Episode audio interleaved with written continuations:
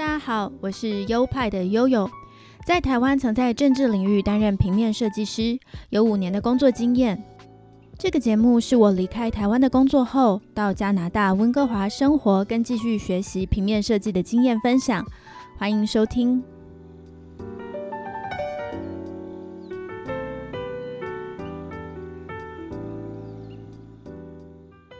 嗨，大家好，欢迎来到优派 Podcast EP 四十四。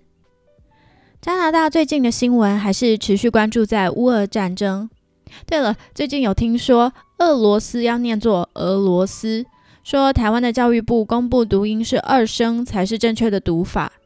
但是我还是觉得俄罗斯这个念法跟中国人念的好像哦，所以我还是维持旧的读音就好了。俄，俄罗斯。台湾的新闻最近应该也是围绕在乌俄战争这个新闻上面。另外还会延伸出一些国际关系的讨论上，尤其是中国、台湾跟欧美各国的角力。但我最近也注意到一则台湾的新闻，就是台中一中白云老师的暴怒。我先简介一下这件事情。这件事情大概就是，呃，台中一中有一位。呃，绰号叫白云的音乐女老师，她在课堂间情绪失控的样子被拍摄下来，然后发在网络上。那她是跟学生之间有一些摩擦，好像是因为报告的关系。报告的学生是台中一中一年级的学生，那他报告的内容，呃，好像是音乐课里面呃南管北管相关的内容。那老师就挑剔说，他这个内容。是在高二才会有的，要学生把这样子的内容拿掉。而学生的解释是说，他们花很多时间在研究这个主题上面。如果老师不希望他们报告到高二课本里面的内容的话，那就应该要早一点说。整个新闻看下来呢，报告的内容可能只是一个导火线，最主要还是双方都不满意彼此的态度。那后来还有一些台中一中的校友也有出来说，哦，这位老师时常在课堂中情绪失控，其实是不适任，所以他也有遭到很多的批评。我会注意到这则新闻，是因为我看那个学生他所录的影像，怎么觉得就好有既视感？感觉我成长的路上一直遇到被惹怒就会在教室里歇斯底里怒吼的失控的老师。像我们国中其实真的就有一位失控的音乐老师，她是一位有一点神经质、生气后就会在课堂里吼叫的音乐课女老师。但他越生气，样子就越滑稽。后来几乎全年级的同学都在霸凌他，故意要惹他生气。在上课的时候，整堂课他都要像打地鼠一样，这边一个学生闹他，他就冲过来做事要揍人；然后另外一个学生又会趁机起来挑衅，他又马上冲过去，然后整个课堂的学生就在那里哈哈大笑，嘲笑他。其实我没有真的很知道台中一中这件事情的来龙去脉，因为我也不是当事人。但是我可以想象，这样的行为一定不只是单方面的问题，它一定其实就是一个互动的过程。可能老师一开始的行径让学生不舒服而不自知，所以当学生有一些反弹的行为跟态度的时候，老师们就会觉得被冒犯，又更加的发怒，就进入一种恶性循环里面。而且这种被霸凌的老师就会一直被霸凌，真的很奇怪。就算换了班、换了年级都是。然后这些老师的结论通常都会是现在的学生很可恶。其实我觉得蛮荒谬的，为什么可以一直不断重复一样的结局，而没有想到要检讨自己呢？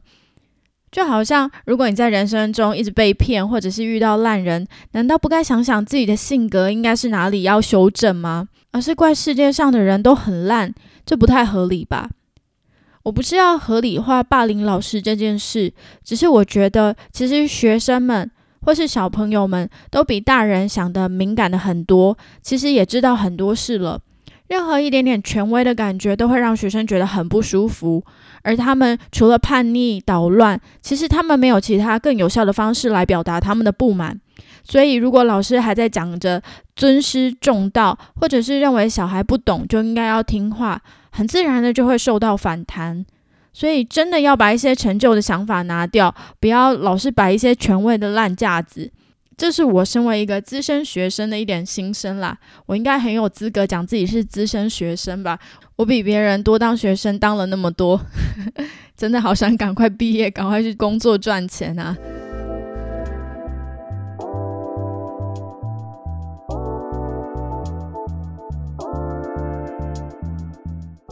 发完了一些牢骚，接下来就要做一点点刊物。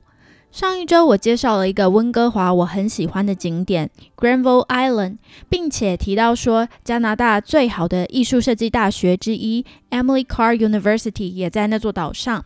后来有听友，其实就是我弟弟的太太，A.K.A 我的 sister in law，也是 Emily Carr 校友的 Jocelyn 跟我说，学校已经移到别的地方去了。现在在那座建筑物里面的是一个叫做 Art Umbrella 的组织。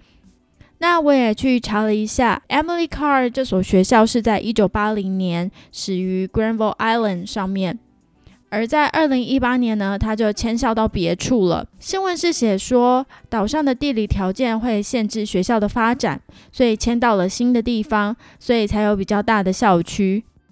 原来迁校有一段时间了，我没有掌握到这个资讯。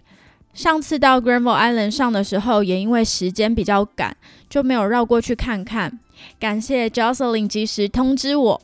那就如我刚刚所说的，Jocelyn 是这个世界级艺术设计大学毕业的高材生，他的插画很有自己的风格，非常唯美，通常是以水彩作为媒材，非常的有水准。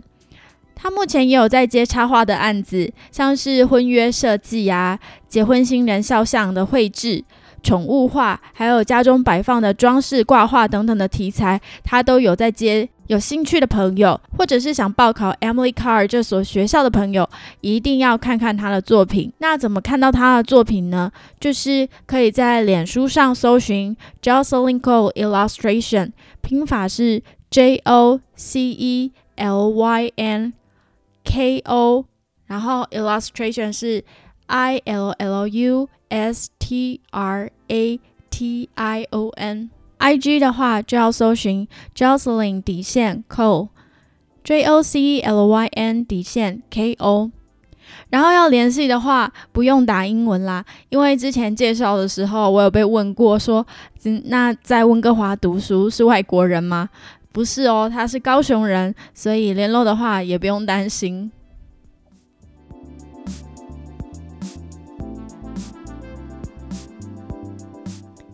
嘿，接下来也是很流俗的，要跟大家分享了最近很夯的由罗伯·派丁森主演的蝙蝠侠，据说也是要念蝙蝠侠啦。哦，最近的读音怎么都改成这样？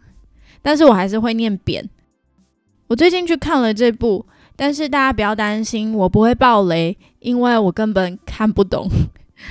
之前有跟大家说过，加拿大的电影院呢，英文发音的电影是没有字幕的哦。但是我那时候想说，就去试试看嘛，因为我觉得我日常生活的对话还可以听懂大部分。谁知道电影的对白真的是完全另外一回事诶。尤其是蝙蝠侠，他讲话的声音超低沉的，然后为了搭配颓废的形象，所以声音又故意弄得很模糊。这如果我在现实中遇到像这样的人，对话起来应该超有障碍的吧？可能每几句就要问一次 “Excuse me” 或者是 “Pardon”。不过这也都是戏剧效果啦。如果真实世界有这样的人，应该也是会被大家看作是怪胎。那除了讲话不清楚以外，他的剧情其实又稍微复杂了点。应该可以想象，像我这种只会大众英文绘画的人，应该很难看得懂吧？所以全部的剧情，我就是都是以画面所演出、所呈现的来理解。像是哦，出现死人，我就知道啊，有人被杀死了哦。然后蝙蝠侠和猫女在一起的时候，我就知道哦，蝙蝠侠谈恋爱了。那后来抓到凶手了，我就会知道哦，原来就是剧情快要演完了这样子。嗯，就是靠这样子在理解剧情这样。哦，然后我当初也是冲着罗伯·派丁森的颜值去看的啊，因为大家都说他在里面很帅很帅什么的，而且大家对他的演出是家贫如潮。但这部片里其实大部分的时候他都是戴着蝙蝠面罩啊，根本看不到他的脸。然后面罩掀起来的时候，他大部分都是看起来很脏，又驼背又扭曲，真的没有很帅。只有少少几幕他是好好穿着衣服，直挺挺的，但少少几幕而已。而且整部片三个小时，给我的感觉都是很阴暗、潮湿、很脏。没错啦，这也许就是整部片所要呈现的罪恶之都新 City 的高谈嘛。但我真的好想把整部片拿到洗衣机里搅一搅，然后拉出来甩一甩晒太阳哦。三个小时坐在那边，真的觉得好不清爽。那我的第三个心得是，想不到吧？我看不懂，居然还可以有那么多心得可以讲。我的第三个心得就是女主角演猫女的柔伊克拉维兹真的好美哦。虽然不是传统或典型的美女，身高又非常的矮小，只有一百五十七公分，比我还要矮。但是她的身材很辣，很玲珑有致，利落的短发跟褐色的皮肤，我觉得西方的商业大片能有这样不同类型的美女出现来当女主角，真的是很棒。也觉得这就是影视媒体的责任啦，更多元的去表现审美的标准，这点我觉得是很棒，很值得赞赏的。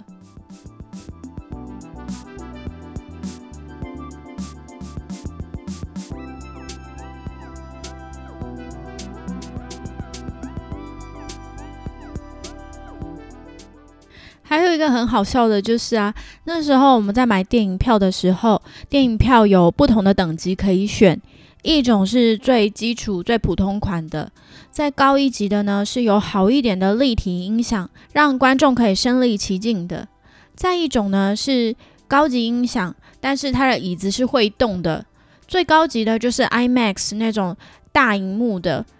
因为我个人的感官很钝啊，所以我就只是选了第二等级的，就是有比较好的环绕音响的。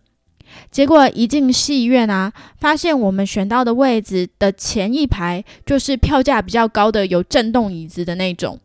我还想说，如果开演后如果没有坐满，我就偷偷跑去前面一排坐。但是很可惜啊，这种大片子都很受欢迎嘛，所以一下子就坐满了。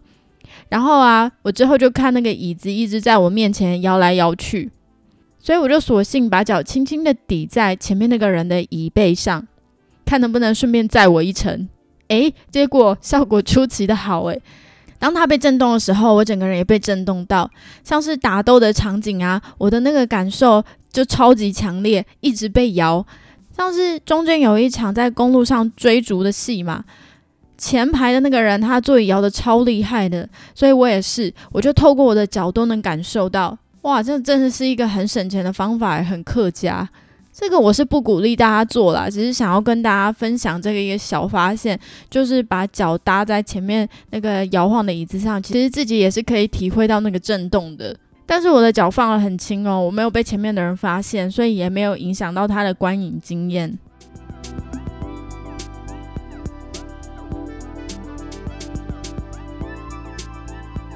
重点来了，那整部片到底有没有像大家讲的那么好看呢？我个人是觉得没有诶，我觉得大家评价太高了。原本以为会有很精彩的推理，因为据说这部片就是蝙蝠侠在办案嘛，但是其实没有诶，感觉蝙蝠侠还是暴力行事啊，就是他怀疑谁就冲去找谁的那种感觉。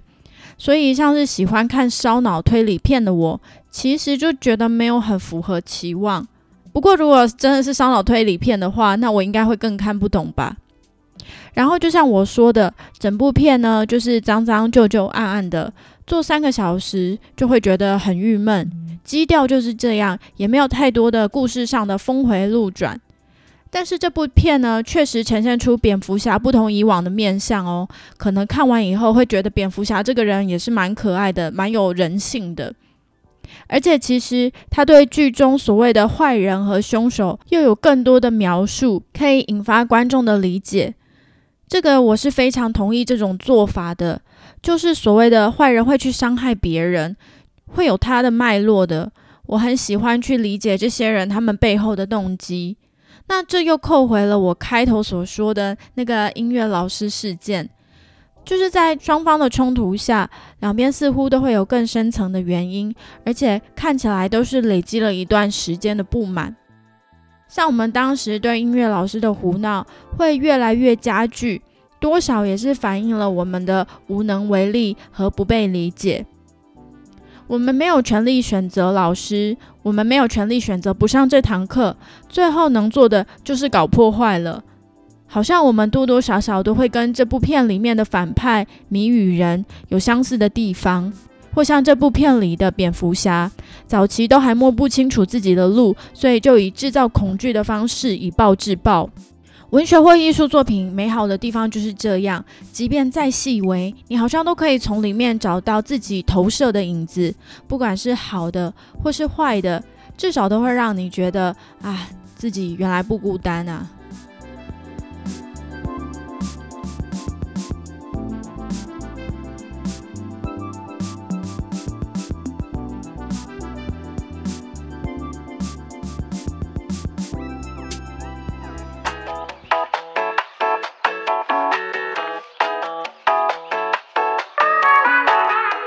这就是本集全部的内容啦。话题好像零零散散的，就当做跟大家散散的聊一下天，轻松一下啦。喜欢我的陪伴的话，也欢迎大家分享哦。有听友说会在画画的时候听我的节目，有的会在开车的时候听，在大家做事的时候，我的声音能陪伴大家，真的是很荣幸。我的节目有官方的 IG，虽然每一集我都有讲，但还是要再重复，作为每集的标配啦。我的 IG 账号是 y o p i e 底线 s t u d i o 优派底线 Studio。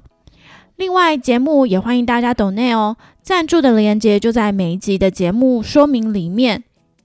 好的，那我们下集再见喽，拜拜。